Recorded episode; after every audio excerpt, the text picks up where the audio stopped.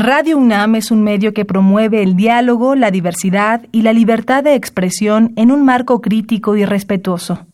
Los comentarios expresados a lo largo de su programación reflejan la opinión de quien los emite, mas no de la radiodifusora.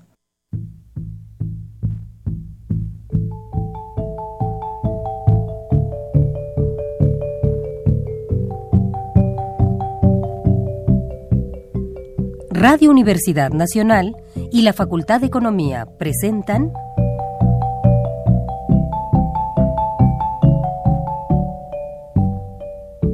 Los bienes terrenales.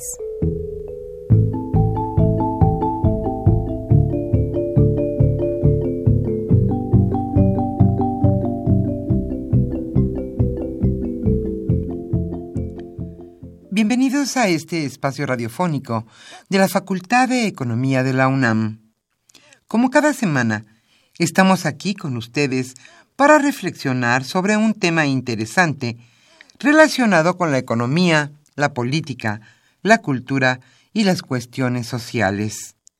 En nuestra mesa de análisis participan destacados especialistas, quienes nos acompañan hoy en este estudio y como siempre, le invitamos a participar en este programa a través de sus llamadas telefónicas. Para nosotros es un gusto saber que usted desde su casa, desde su oficina o en el lugar donde se encuentre, se interesa en el tema que tratamos. Nuestro número 5536 8989. Repito con mucho gusto, 5536 89 89.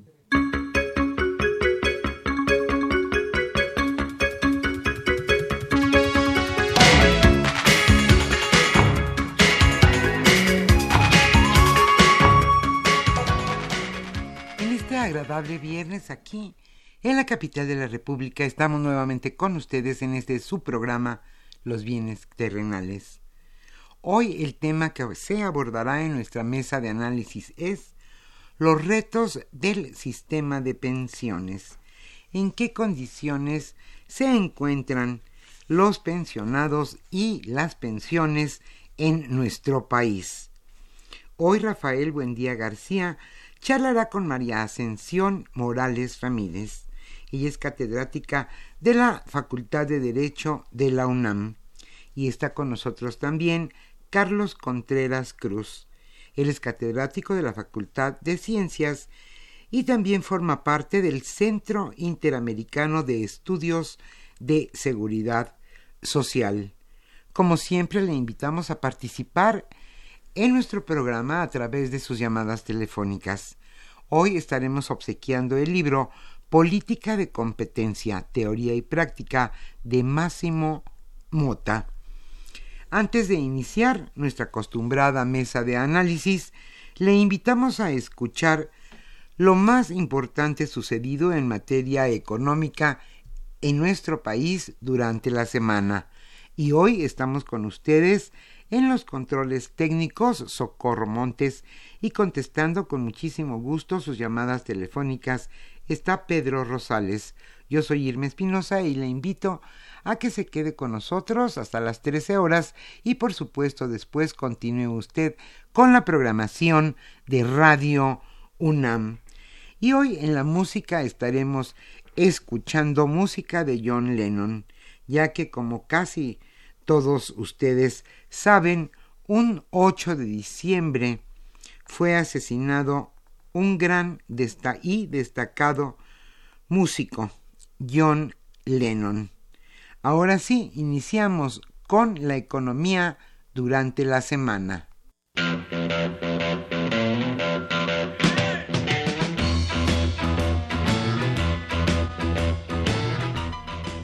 La economía durante la semana.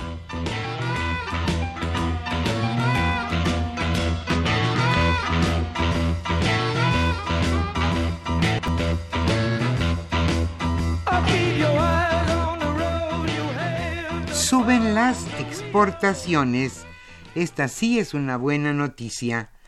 Las exportaciones mexicanas hacia Estados Unidos crecieron 10.96% en octubre de este año respecto al mismo mes del año 2017, con lo que sumaron cuatro meses con avances de doble dígito a tasa anual.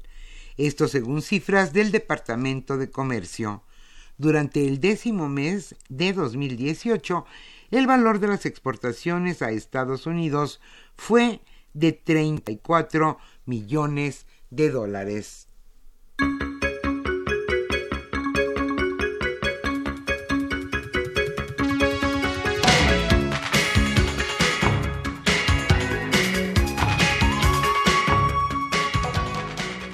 La mezcla mexicana de petróleo perdió 5.10%.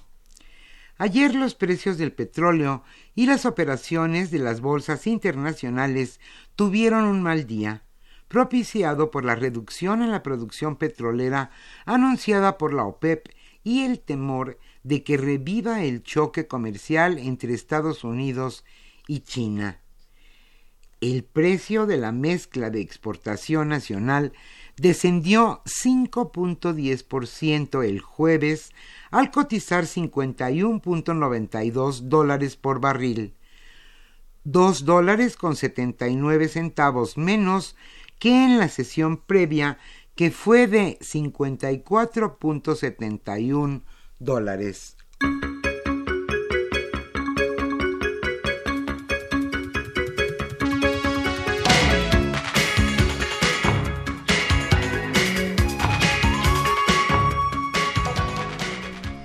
Otra buena noticia. Crecen en octubre 3.4% las remesas. Los ingresos por remesas a México tuvieron su menor tasa de crecimiento anual en octubre, al subir 3.43%, pero la variación les alcanzó para ligar un meses con incrementos. Esto lo revelan datos del Banco de México.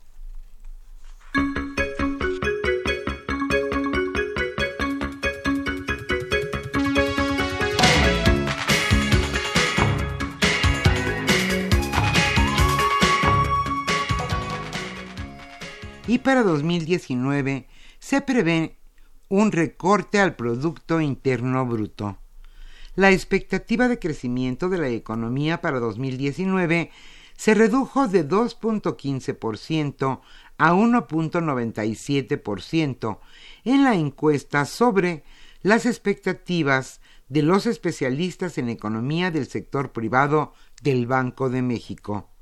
Otro pronóstico que también se redujo para el siguiente año fue el de la inversión extranjera directa, que primero se anticipaba en 26.726 millones de dólares y que ahora se prevé en 25.982 millones.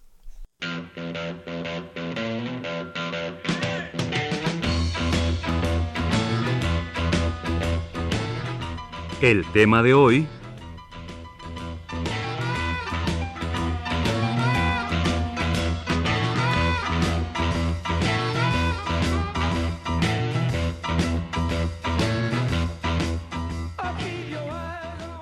Como señalamos al inicio de este programa, el tema que hoy se abordará en nuestra mesa de análisis es los retos del sistema de pensión. En este aspecto, las pensiones. Hoy Rafael Buendía García charlará con María Ascensión Morales Ramírez, ella es catedrática de la Facultad de Derecho y está con nosotros también Carlos Contreras Cruz. Él es catedrático de la Facultad de Ciencias y forma parte del Centro Interamericano de Estudios de Seguridad Social. Como siempre le invitamos a participar en este programa a través de sus llamadas telefónicas.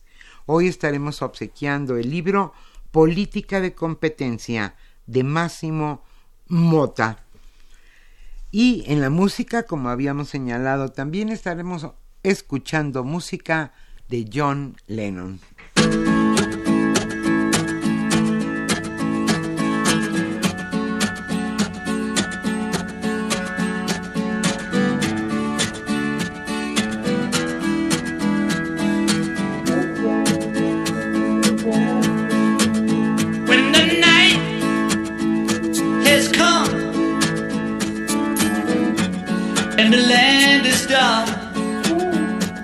and the moon.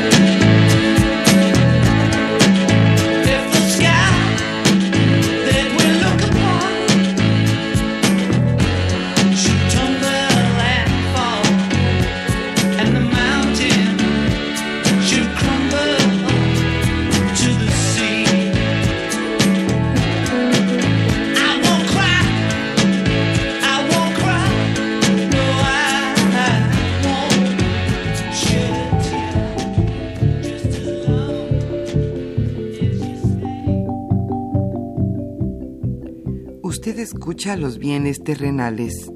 Nos interesa conocer su opinión. Le invitamos a comunicarse a este programa al teléfono 5536 89 89.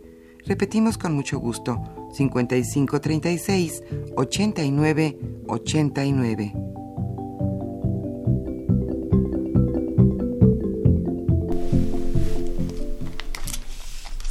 Muy buenas tardes, queridos radioescuchas. Una vez más está el programa de los bienes terrenales, un programa de la Facultad de Economía y de la Universidad Nacional Autónoma de México. Y hoy tenemos eh, la presencia de dos connotados profesores, María Asunción, la doctora María Asunción Morales de la Facultad de Derecho, y Carlos Contreras de la Facultad de Ciencias, que además es perteneciente al Centro Interamericano de Estudios de, Ciencia, de Seguridad Social y está encargado de los estudios actuariales, ¿no? Para es un organismo internacional que apoya a los sistemas de seguridad social de América Latina. Ah, los invité porque además ellos son especialistas en las cuestiones de la seguridad social, desde un enfoque jurídico, desde un enfoque actuarial, y en breve va la universidad a publicar un libro auspiciado por un programa especial de mejoramiento de la enseñanza, que tiene que ver también con el asunto de la seguridad social y cuyo coordinador es otro maestro de la Facultad de Economía, Laureano Hayashi, que ha estado aquí en otros programas, así como la doctora Morales. Bueno, y la idea aquí es platicar sobre los sistemas de seguridad social y sobre todo a raíz de una propuesta del Partido del Trabajo del senador Benjamín Robles Montoya, que hizo un borrador metió en la agenda este proyecto social, que incluso este mismo senador es el mismo que tiene ya un proyecto para modificar la autonomía del Banco de México y utilizar las reservas internacionales del Banco de México. Pero ese es otro tema. Pero para que lo vayan ubicando, que es muy proactivo este senador, ¿no? Y bueno, a raíz de esto, yo le pedí a María Asunción y a Carlos que platicáramos sobre el sistema de seguridad social basado en este proyecto, basado en los acontecimientos, por ejemplo, que muchas afores fueron inversionistas en el aeropuerto fallido de Texcoco y ahora ya expresaron que hay pérdidas cercanas a los 138 mil millones de pesos derivado de la cancelación del el aeropuerto y esto evidentemente afecta a la seguridad social y a los trabajadores que cotizan en las afores. Y bueno, ¿quién empieza de ustedes dos? Empecemos por las damas, ¿no? ¿Cómo está el sistema de seguridad social, María Ascensión? Bueno, es una pregunta bastante interesante que nos preocupa día a día a todos. Yo creo que a nivel general, a nivel particular y obviamente como estudiosos de este gran tema. Podríamos decir que la complejidad deriva de una situación muy particular en el caso mexicano. Contamos con una seguridad social que la literatura le denomina laboralizada, es decir, un seguro social. No estamos concretamente en un sistema de seguridad social, porque el sistema de seguridad social implica que están protegidos todos los individuos, toda la población.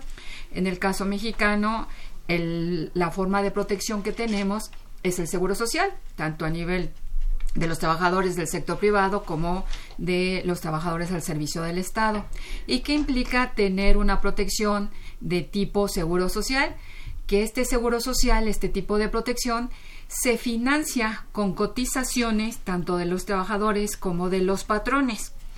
Y yo al inicio señalé que estamos en un gran problema o es una gran problemática de este tipo de protección porque al eh, financiarse a través de cotizaciones por ambas partes, en la actualidad en México el 60% de la población, en este caso de los trabajadores, se encuentra en la informalidad. Es decir, que en este caso el Seguro Social no está recibiendo cotizaciones. Otro porcentaje importante están en el desempleo. Y otro más importante está en lo que en la actualidad se conoce como formas atípicas de empleo, es decir, donde hay nuevas modalidades, donde el trabajador puede elegir si trabaja o no trabaja, se les conoce ahora como eh, individualizadas, que puede ser que trabajan a tiempo parcial o por eh, tiempo temporal y ya hay una nueva modalidad que hemos estado trabajando donde pues ya empezamos a sentir los inicios, los primeros estragos de lo que va a ser la cuarta revolución industrial, donde hay una presunción que se van a, van a desaparecer una cantidad importante de empleos, sobre todo aquellos rutinarios, y va, habrá haber otros empleos que van a replicar mayor este, em, eh, eh, capacitación, mayor especialización, y el problema es, pero contamos con un sistema donde se requiere cotizar, por eso se le llama un sistema de seguridad social laboralizada. Y resulta que ahora el trabajador va a andar por su cuenta, no va a tener formas de protección y en consecuencia, pues no vamos a tener esa forma de, protección. Esa es una razón a, nivel general. La otra más importante, derivadas de las reformas que se realizaron a nuestros sistemas a dos instituciones importantes de nuestro país, la ley del Seguro Social y la ley del ISTE, pues hubo un cambio, ¿verdad? Donde ahora, a partir del primero de julio de 1997, se cuenta con un sistema que es de capitalización individual, que implica que el trabajador tiene que cotizar para el día de mañana eh, tener su pensión. Él es el único responsable para tener por los, eh, elementos que señalé, informalidad, nuevas eh, formas de empleo, tal. en resumen, no cotizaciones. Y por el otro lado, que para tener derecho a esta protección o en dado caso a, la, a las pensiones, pues hay que ahorrar y para ahorrar pues obviamente implica hay que tener un trabajo y que justamente es lo que en este momento no tenemos. Yo le dejaría ahí para ver eh, a ver, comentarios. Muchas gracias, buenas tardes. Eh, pues sí, complementando lo que dice eh, María Ascensión, hay que recordar que la seguridad social es un derecho humano, así lo marca la Declaración Universal de 1948. Entonces creo que en México hemos cometido el error de pensar que debe estar ligada al trabajo formal en relación de dependencia. Todas las personas que por necesidad o por gusto no tienen esa relación laboral de dependencia están desprotegidos. Entonces no estamos cumpliendo con hacer tangible el derecho a la seguridad social. Y además, bueno, la seguridad social, los que estudian la parte más eh, conceptual teórica, siempre nos han dicho eh, que esta se debe basar en algunos principios. Uno de ellos la universalidad, otro de ellos la unicidad, y aquí encontramos en México más de 100 sistemas de beneficios relacionados con la seguridad social.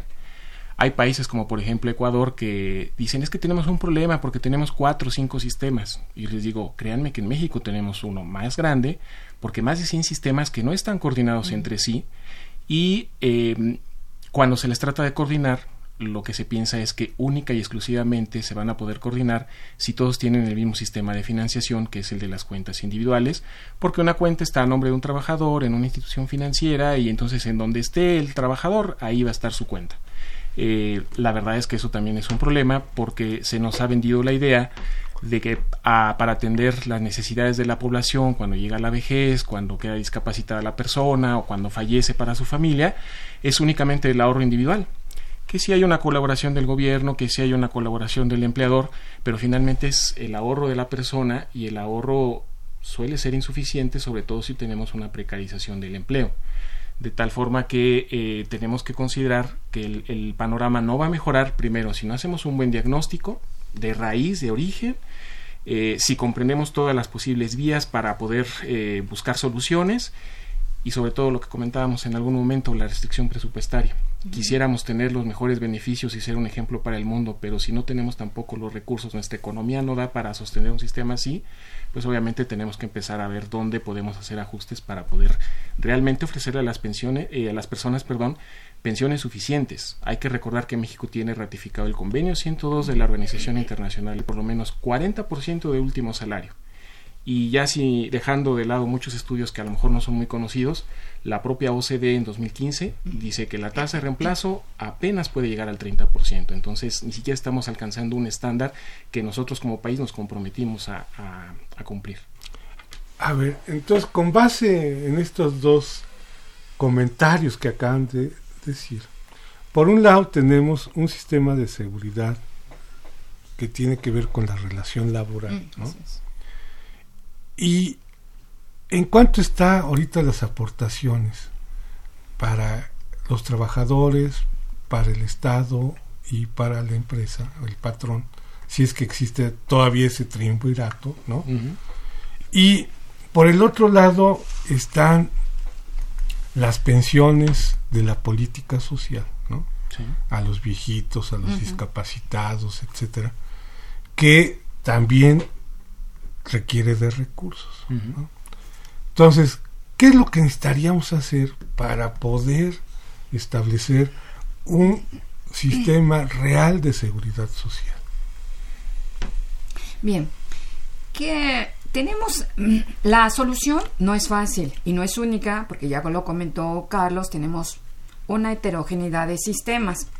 Y aparte tenemos otros que no están ligados a la relación de trabajo como los, las, las pensiones a los adultos mayores. Y ahí también se, se replica la heterogeneidad porque vamos a encontrar pensiones para adultos mayores, la de la Ciudad de México, la federal y algunas que son estatales. O sea que el mismo problema se replica constantemente y con, el, el con la situación de el presupuesto. ¿Cuánto es la que actualmente... Ah, y algo muy interesante también dentro de esto. se piensa construir un sistema universal o, atender, eh, darle una solución integral. Y pareciera que nada más existe el IMSS y el ISTE. Y no existe nada más el IMSS y el ISTE. Y, nada más a nivel muy general se comentan las reformas al Seguro Social y a la ley del ISTE. Pero en estas eh, décadas o en este inter, inclusive hubo reformas a la par con la ley del ISTE eh, en los estados. Más de 26 reformas se han hecho a los sistemas estatales. Y entonces vamos a encontrar que cuatro de ellos se fueron a cuentas individuales y los otros mantienen el sistema que tenían anteriormente la ley del Seguro Social y la ley del ISTE, pero hicieron cambios, es decir, eh, aumentaron las edades, aumentaron las cotizaciones, establecieron eh, requisitos más duros para poderse pensionar. Entonces, tenemos entonces un panorama bastante complejo, Seguro Social, ley del ISTE y todas las posibilidades y reformas que emanan de, la, de las reformas estatales y más aparte una serie de programas para adultos mayores. ¿Cuánto es lo que se está cotizando a nivel del, del Seguro Social? Concretamente para, para pensiones 4.5 porque hay un 2% que lo otorga el, el patrón.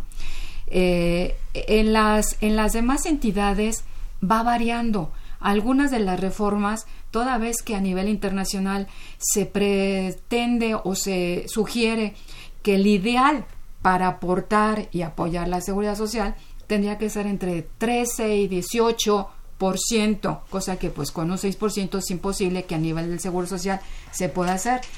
¿Qué es lo que se tendría? Ah, aparte tenemos que este, lo de los, los adultos mayores. ¿Qué se tiene que hacer? Carlos ya lo había comentado.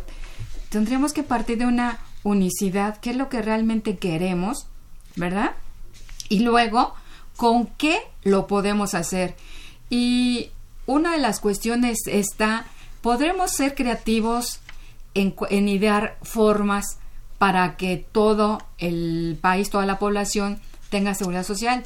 Pero el problema donde tenemos que ser más creativos es cómo se van a financiar esa, esa solución a la que lleguemos, que necesariamente el problema más grande implica el financiamiento.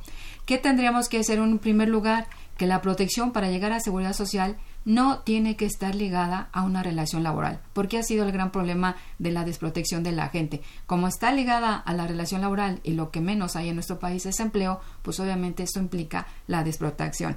Si queremos que haya un sistema eh, de seguridad social eh, en, su concepción de origen, tenemos que enfocarnos a la forma del financiamiento.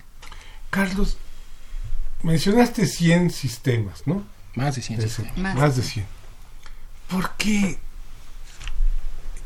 tuvimos ese, esa evolución? ¿Por qué no hubo ISTE y, e IMSS, por decirlo de alguna manera, ¿no? y todos bajo un estanco o bajo el otro estanco?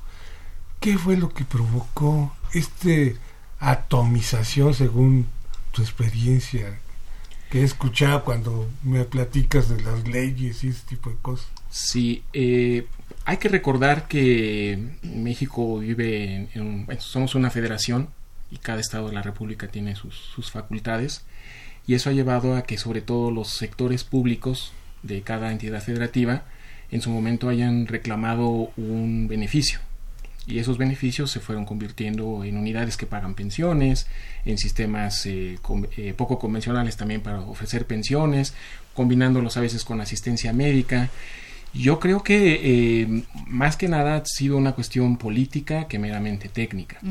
Eh, yo aquí tengo y después si ustedes quieren les comparto la, versión digital eh, del anteproyecto de ley del Seguro Social de 1942. Un anteproyecto interesante porque estuvo realizado con el apoyo de la OIT. Hay que recordar que la OIT en la Segunda Guerra Mundial estuvo asilada en Canadá, entonces trabajó muy de cerca con los países y una de las cosas que, vamos a poder encontrar en este anteproyecto es que se, debe crear un seguro único. La recomendación estaba. ¿En qué momento nosotros como país no cumplimos con esa obligación? Pues ha sido a lo largo del tiempo, porque todavía hay sistemas que no tienen ni 20 años de vida que se crearon. Entonces estamos hablando de, un desorden que, se ha generado, pero más que nada yo creo que por una, por una cuestión política y eh, generando lo, lo que yo diría son los principales problemas que puede enfrentar un sistema de pensiones. Primero, el hacer un estudio serio para ver si podemos ofrecerlo. Muchos de estos sistemas no surgieron así. El caso del Seguro Social sí, afortunadamente, el ISTE también, pero hay otros que surgieron simplemente por un compromiso político.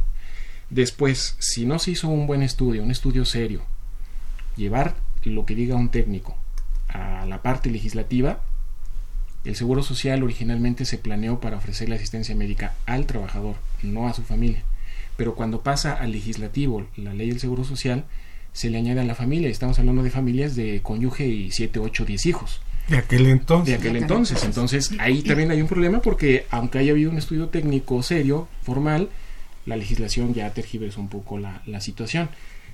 Tercera etapa, vamos a suponer que pasamos esas dos.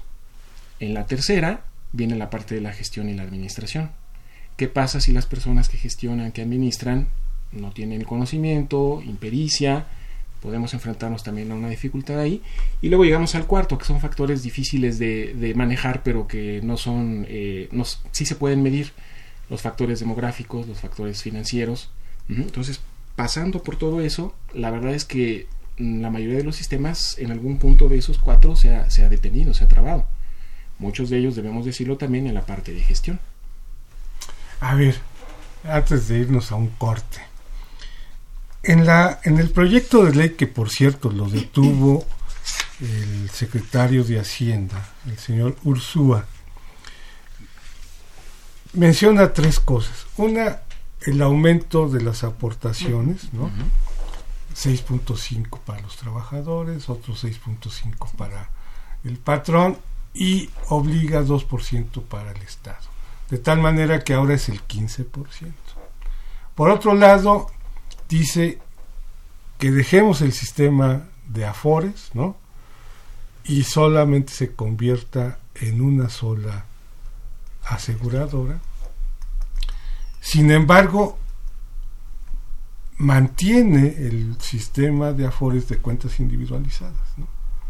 ¿Es posible esto? Eh, de que es posible, es posible, pero no es lo recomendable. Eh, la Organización Internacional del Trabajo y después también el Banco Mundial y algunos otros organismos lo que han dicho es eh, para ofrecer beneficios suficientes, completos, que ayuden a la población, lo que hay que hacer es ver los diferentes instrumentos con los que contamos.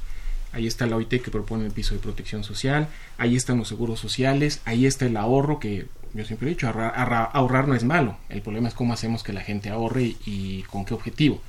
¿Por qué razón? Porque, eh, bueno, complemento primero lo, lo, que acabo de decir, si nosotros juntamos todos estos instrumentos, tenemos una protección integral donde la saben que ya cuentan con un apoyo básico, pero aparte ellos a lo mejor se les incentivó para que ahorraran y eso ya complementa y no les dejen el desamparo, cosa que hoy en día sí pasa porque si no se pone un programa nacional de pensiones asistenciales, pues la gente se va a quedar trabajando mm. hasta que se vaya a la tumba. Regresando a la otra parte de cuánto ahorrar y subir las, las aportaciones, yo la verdad quisiera ver cuál es el estudio actuarial que le da sustento a las a, este proyecto. a este proyecto porque a veces, por ejemplo, hay estudiosos que dicen, es que las aportaciones son bajas si las comparamos con.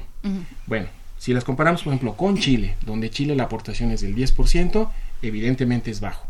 Pero luego a lo mejor también es en un comparativo con un sistema europeo, donde un sistema europeo que no está basado en cuentas individuales, sino en un esquema de aseguramiento que sí garantiza beneficios, pues la verdad estoy comparando dos cosas que no tienen la misma, el mismo sentido.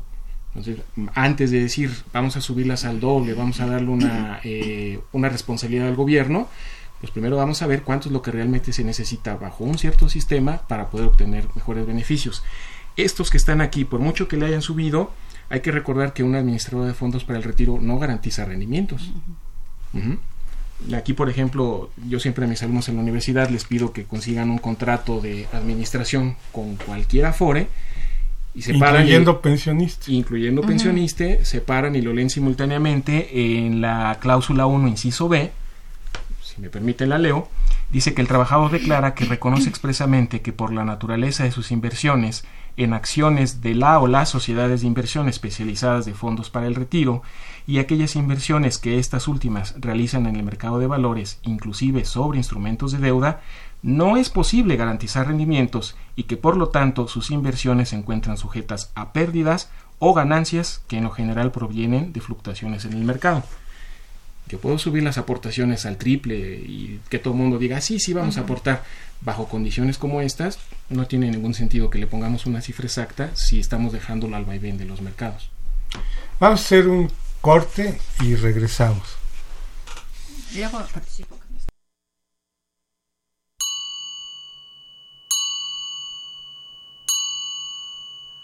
Our life together is so precious. Together we have grown.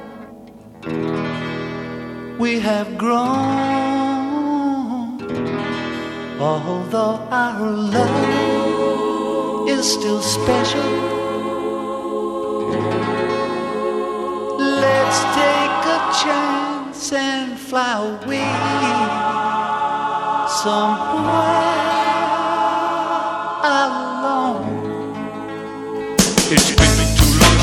took time. No one's to blame. My no time flies so quickly. I see you, darling. It's like we both are falling in love again. It'll be just like starting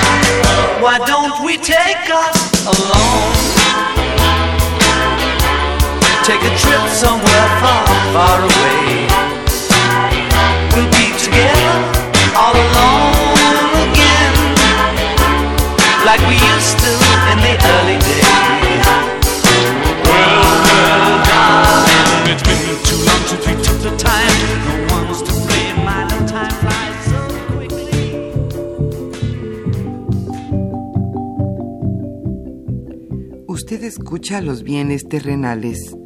Nos interesa conocer su opinión. Le invitamos a comunicarse a este programa al teléfono 5536 89 89. Repetimos con mucho gusto, 5536 89 89.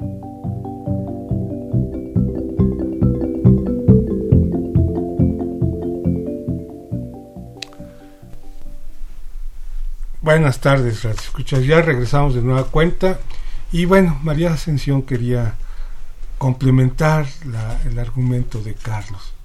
Sí, efectivamente, la iniciativa de Ley General de Pensiones para Retiro y garantizadas por vejez, desde mi punto de vista, contiene nada más tres ideas, que es precisamente aumentar las cotizaciones, establecer una administradora pública y seguir con cuentas individuales, pero no se trata de una iniciativa que realmente vaya a un fondo del, del asunto, porque no sabemos, no aparece en la ley cómo se va a constituir, cómo va a estar integrada esta administradora. Y lo más curioso, si se están quejando del sistema de cuentas individuales y conservan sus elementos básicos, que es precisamente la cuenta y las modalidades de cómo eh, pensionarse, eh, pues no nos vienen a resolver. Y lo más grave es que se hacen referencia a la pensión únicamente para el trabajador. Y en el dado caso que el trabajador muera, que pues no hay ninguna prestación para sus beneficiarios. No sé si sea un olvido o después tendrían que sacar otra iniciativa para decir qué va a pasar con los beneficiarios. Entonces, para mí, más que iniciativa, es una aportación o es una presentación de tres ideas muy eh, simples, pero que no, no, no viene al desarrollo de realmente lo que se necesitaría. Y no es que sean de todo mal que existan cuentas individuales, porque yo había comentado que en las reformas estatales hay cuatro estados que, que incorporan cuentas individuales, es propiedad del trabajador, pero lo que no está administrado es por administradoras privadas, sino que es a través de fideicomisos o a través del propio instituto, que tampoco, también aquí la situación es, podrá haber muchas eh, figuras para crear este sistemas de seguridad social o de pensiones. El problema, lo dijo Carlos, amerit- eh, son producto de un estudio actuarial, ok, ya está debidamente fundamentado técnico y actualmente el, esquema que se escoja.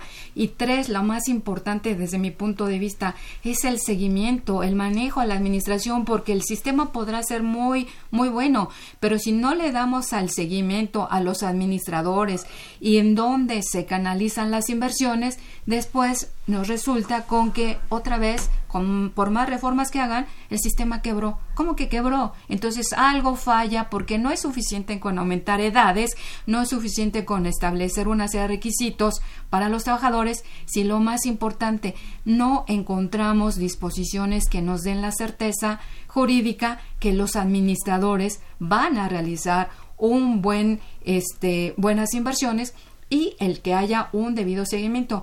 No hay día en que no aparezca en la prensa que los sistemas de pensiones están quebrados. Sí, pero no los sistemas no se quiebran solitos. Hay alguien que los administró, hay alguien que invirtió los recursos, entonces tiene que haber sanciones, tiene que haber un seguimiento, porque ese yo creo que es el, el centro nodal de por qué los esquemas no funcionan y eh, estamos metidos en estas problemáticas en materia de pensiones. Bueno, ahí tú tienes un ejemplo, Carlos, ¿no? De por qué las pensiones no truenan solas, ¿no? Sí, efectivamente. No sé si se los quieras contar a los Claro, escuchas eh, antes de leer. Sí, eh, bueno, cuando se mm, reúne dinero para poder pagar los beneficios, eh, lo que se junta en un esquema de aseguramiento es una reserva actuarial, no es un fondo. Esa reserva tiene un objetivo, hay que invertirla, pero comentábamos con tres condiciones: seguridad, rendimiento y liquidez.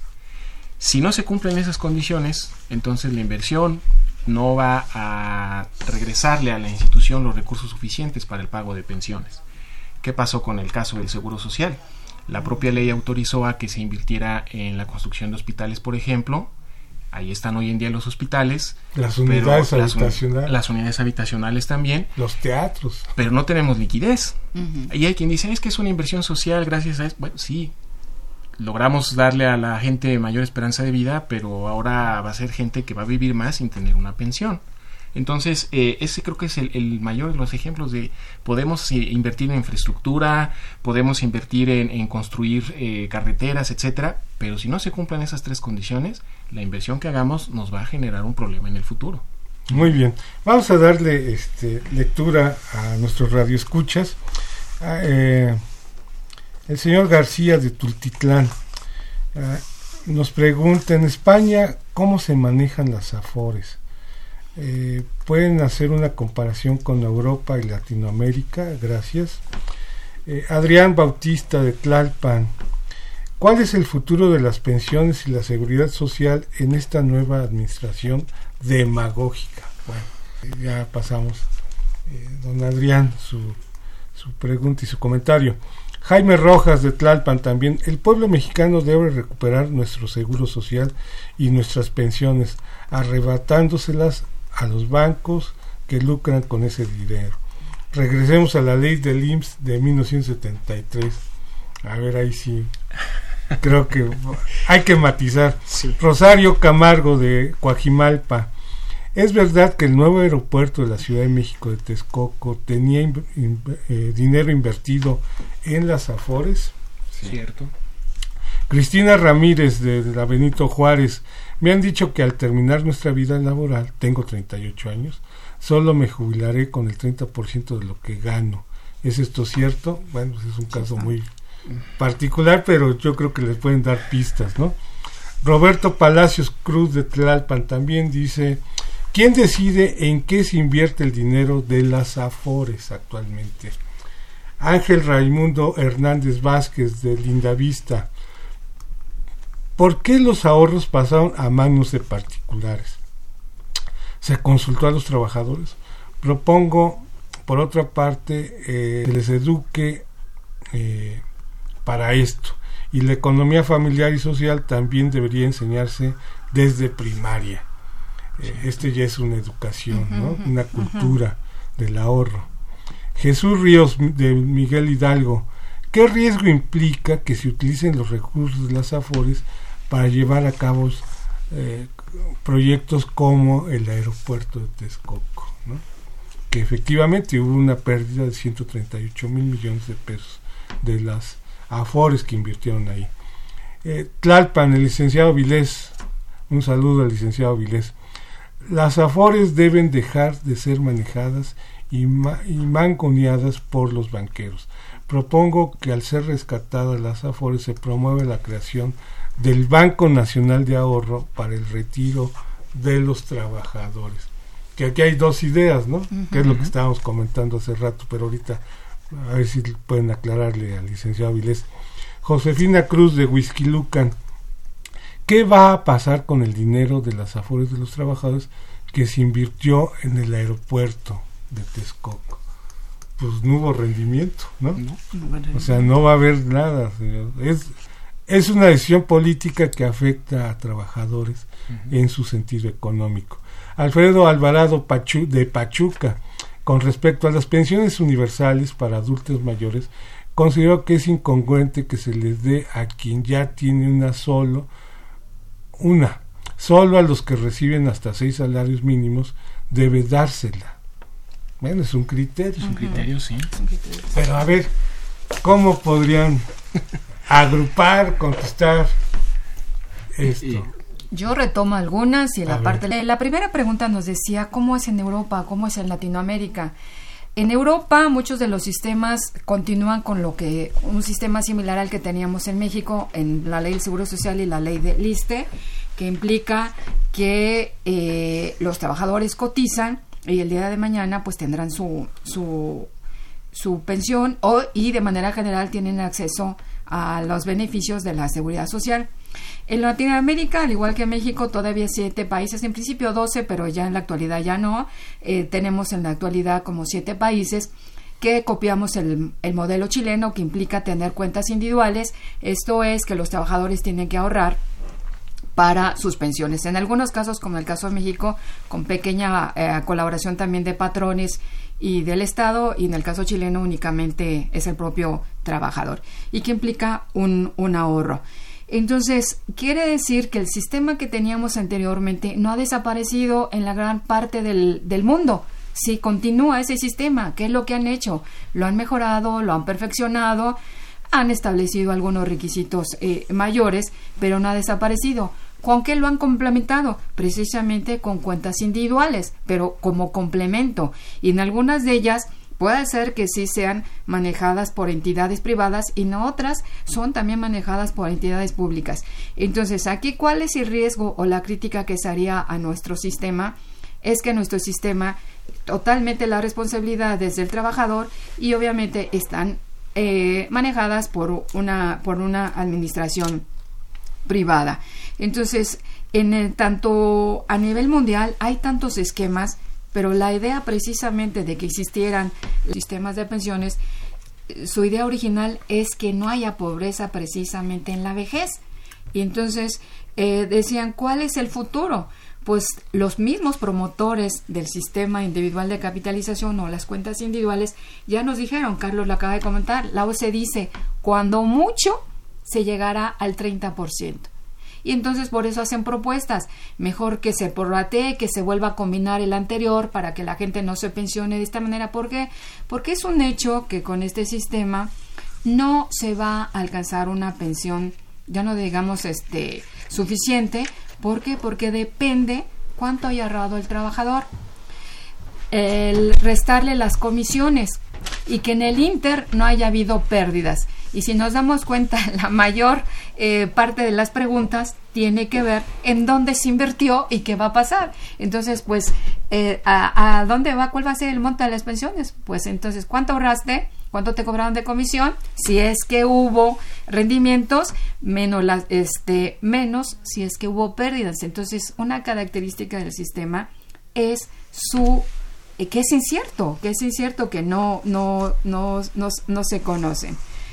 Eh, en cuanto a los de las personas adultas mayores, que si se debe de nada más eh, asignárseles a aquellos que ya ganen más de seis salarios y no a los que ya tienen una pensión. Esta es una medida que tiene que valorarse, tiene varias, varias, varias este, formas de apreciarse. Una, si nada más se hace eh, desventaja, si nada más se hace para un sector, como se le llama, focalizada en este sentido, que se tenga que ver que efectivamente carezcan de recursos, va a implicar crear una burocracia para darle seguimiento si cumple los requisitos y tal. Y entonces eh, eh, el ahorro que se pudiera tener se va a gastar en una burocracia. Entonces, universalo y te vas a ahorrar crear una burocracia donde vas a tener que pagarle para estar verificando si la gente cumple o no los requisitos. Esa es una, una, una postura un poco para eh, valorar qué conviene más, si dejarlo así y no estar generando que el dinero pase a otro lado, que en este caso sería la burocracia. Un tema que me pareció muy interesante, una pregunta muy interesante de uno de nuestras escuchas, es lo de la educación en la niñez. Y yo creo que lo más importante va en dos sentidos. Uno, que desde niños se deben de, deben de conocer lo que es la seguridad social. Y lo más importante, la seguridad social con un solo sistema, nada más de cotizaciones, ya no es suficiente. Tiene que estar complementada con, con una de ahorro. Y en consecuencia, está muy importante que desde la si no es que desde el jardín de niños, sino a nivel de primaria, se les eduque en cuanto a la seguridad social y se les eduque en cuanto a la cultura del ahorro. Eso es muy importante. Carlos. Bueno, yo quiero hacer un, primero un poquito de historia sobre las preguntas que nos hablan de, de las afores en España, que como tal no existen. No existen, no existen en España. Eh, yo creo que también hay que hacer un poquito de, de, de historia, decía yo, porque en los años 90 José Piñera, que es como en Sudamérica le conocen como el padre de la guagua, el, el ideólogo de las cuentas individuales en Chile, llevó a, a, España un estudio que hizo con gente de allá de aquel país para decir por qué España debía mudar de su sistema colectivo a uno de cuentas individuales. Y a la fecha España no tiene cuentas individuales. España tiene un pacto de Toledo a partir del cual todos los grupos políticos, toda la ciudadanía participa para mantener un sistema colectivo que si bien no es, está en la bonanza, comentábamos, tiene recursos, si se dejaran de pagar cuotas y aportaciones el día de hoy de todos, aguanta más o menos para un año. Entonces ellos han, han hecho un diálogo social, como diría la OIT, para poder mantener un sistema colectivo que sí les garantiza beneficios. No como en el caso mexicano, una de las personas que llamó decía, es que yo he escuchado que mi tasa de reemplazo, es decir, el porcentaje del último salario que me voy a llevar como pensión, va a ser del 30%. La verdad esa es una estimación promedio. Puede haber distintas tasas de reemplazo, porque son muchas las variables que están involucradas en el sistema, desde cuánto está ahorrando la persona, en dónde lo está ahorrando, cómo se está invirtiendo, lo cual me lleva obviamente a la parte que donde nos comentaban de cómo hacen las, las afores para, para invertir. invertir. Uh -huh. eh, hay que recordar que hay un organismo supervisor y regulador, uh -huh. la Comisión Nacional del Sistema de Ahorro para el Retiro, la CONSAR, que hace algún tiempo dividió a los trabajadores por grupos de edad. Y entonces dice, los más jóvenes van a estar en una CIFORE, una sociedad de inversión especializada en fondos para el retiro, y conforme van avanzando en sus edades van cambiando de CIFORE. Cada CIFORE tiene topes máximos de inversión en diferentes instrumentos, donde los más jóvenes tienen el mayor porcentaje para invertir en instrumentos de alto riesgo. Entonces son los que están más expuestos a estas pérdidas del mercado. Eh, a su vez, cada una de las administradoras tiene, unos, eh, tiene comités de inversión que se supone son los que saben de todo evalúan, este tema, ¿no? que evalúan, etcétera.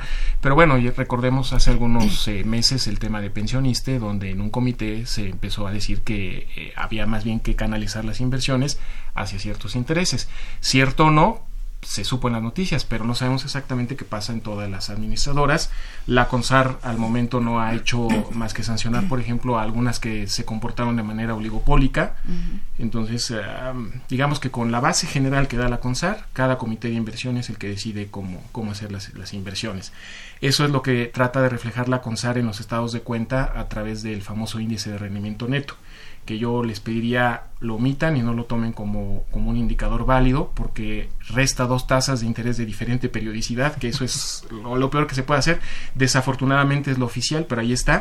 Eh, y esa es una de las formas en las que las CONSAR, la CONSAR trata de decir, mira, esta tiene más rendimiento y obviamente si hay más rendimiento vas a tener más ahorro y en teoría vas a poder comprar una mejor renta vitalicia.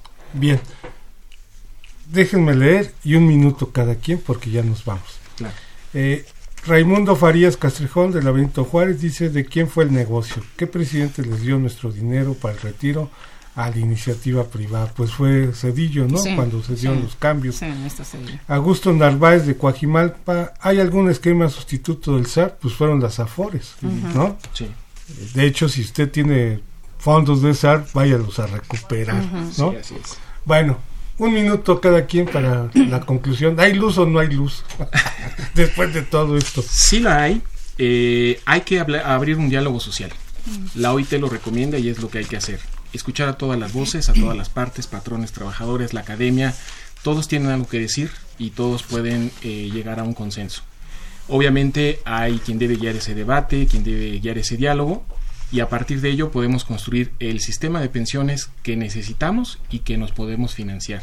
Recordando que el ahorro individual no es la única forma de atender las pensiones. Están los esquemas de aseguramiento, el ahorro y por supuesto los esquemas de tipo asistencial. Que en, este caso, que en este caso son los multipilares. Yo estoy de acuerdo con Carlos, necesita hacerse este gran diagnóstico en dónde estamos parados, pero sobre todo es curioso, solemos copiar o solemos traer eh, propuestas de otros países que no son las más viables porque no tienen un contenido social. Entonces busquemos, no estoy diciendo que copiemos otras, pero conozcamos otras propuestas que existen, que existen, donde el contenido es eminentemente social.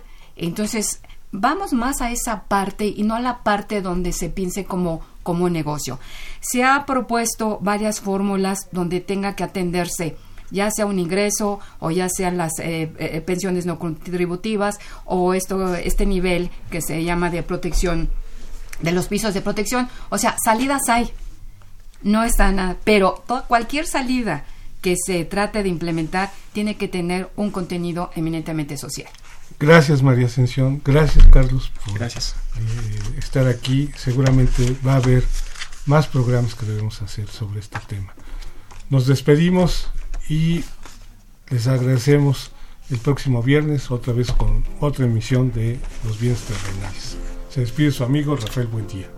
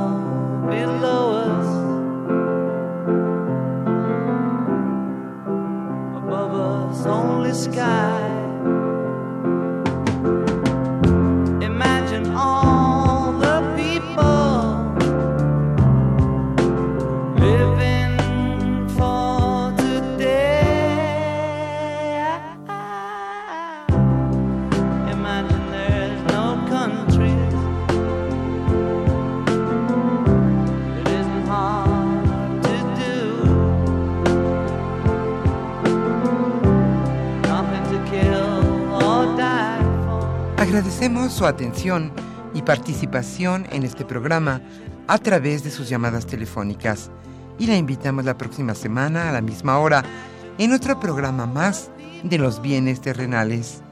La coordinación general fue de Carlos Javier Cabrera Adame. La coordinación académica de Aníbal Gutiérrez, Roberto Cabral, Alejandro Pérez Pascual, Rubén Antonio Miguel y Leonardo Lomelí Vanegas. En los controles técnicos, nuestro compañero Humberto Sánchez Castrejón y en la voz y producción su amiga Irma Espinosa, quien se despide de ustedes y le desea un agradable fin de semana.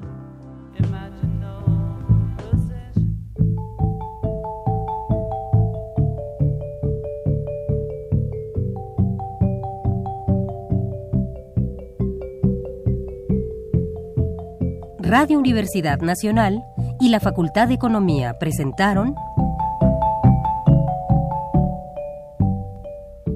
Los bienes terrenales.